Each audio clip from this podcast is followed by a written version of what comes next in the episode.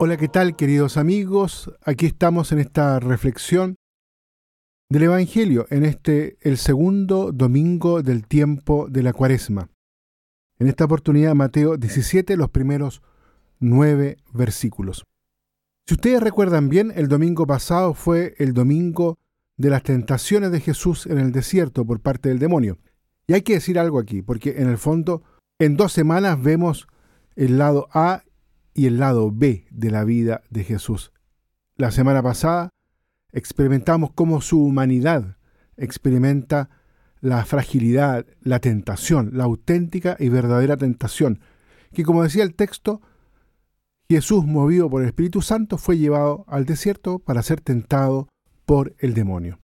Y ahora, en este domingo, el segundo de la cuaresma, es el Evangelio de la transfiguración del Señor, donde nos damos cuenta que ahora aparece justamente el lado opuesto, es decir, su humanidad completamente resplandeciente, luminosa, como dice el texto, llena de la presencia de la divinidad en ella, completamente traspasada ahora por Dios.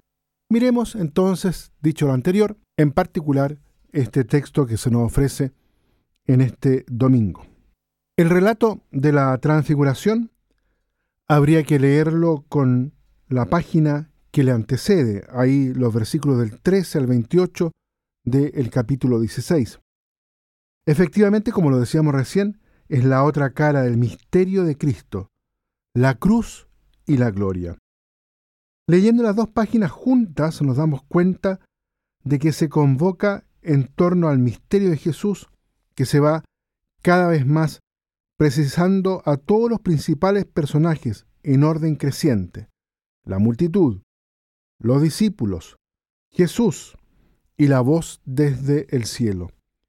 Y cada uno expresa su opinión. Un profeta, el Hijo de Dios vivo, el Hijo del hombre que debe sufrir mucho, el Hijo amado.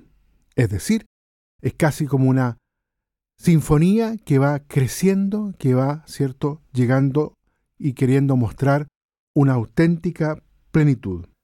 Tal como en Marcos, también para Mateo, la transfiguración cumple una función muy precisa en la progresiva revelación del misterio de Cristo y en el camino de fe del discípulo. Los discípulos ya han comprendido que Jesús es el Mesías y están persuadidos de que su camino conduce a la cruz. Más todavía, no consiguen comprender que su cruz y por lo tanto la de ellos pueda encubrir la gloria. Por eso, Dios le concede por un instante anticipar la Pascua, pero se trata de un anticipo fugaz y provisional. El camino que hay que recorrer sigue siendo el de la cruz.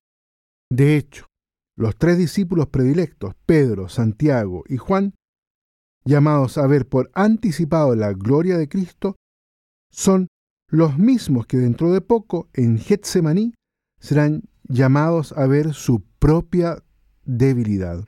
Todo esto es muy importante. Sin embargo, tenemos la impresión de que no es todavía el punto central, que se encuentra en cambio en las palabras de la voz. Este es mi Hijo amado. Y en el mandato, escúchenlo.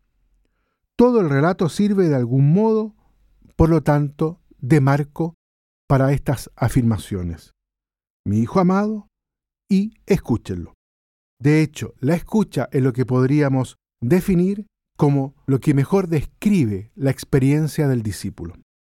La palabra de Dios se ha hecho manifiesta en las palabras y en la existencia de este Jesús que va camino de la cruz. No es una palabra que transmita nociones de cualquier tipo. Cuenta quién es Dios, quiénes somos nosotros y cuál es el sentido de la historia en la cual vivimos por tanto, una palabra que indica lo que debemos hacer, la regla a seguir. Solo queda, por lo tanto, escucharla con el corazón atento, con obediencia y conversión. Habiendo visto a Elías y a Moisés al lado de Jesús, los discípulos se preguntan qué puede significar aquello en relación con la concepción popular del regreso de Elías. En realidad, los rabinos hablaban, probablemente basándose en muchos textos del Antiguo Testamento, del regreso de Elías.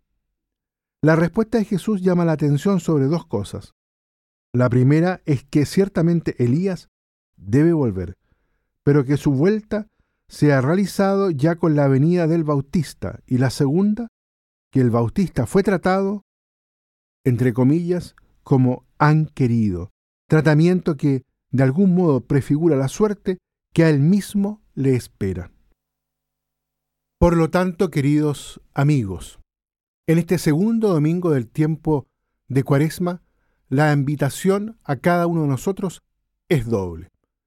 Por un lado, a poder reconocer en Cristo transfigurado al Hijo predilecto, al Hijo amado, aquel que tiene las complacencias de Dios nuestro Padre, aquel que en el fondo expresa la plenitud de todo nuestro caminar, de toda la peregrinación y el sentido de nuestra existencia.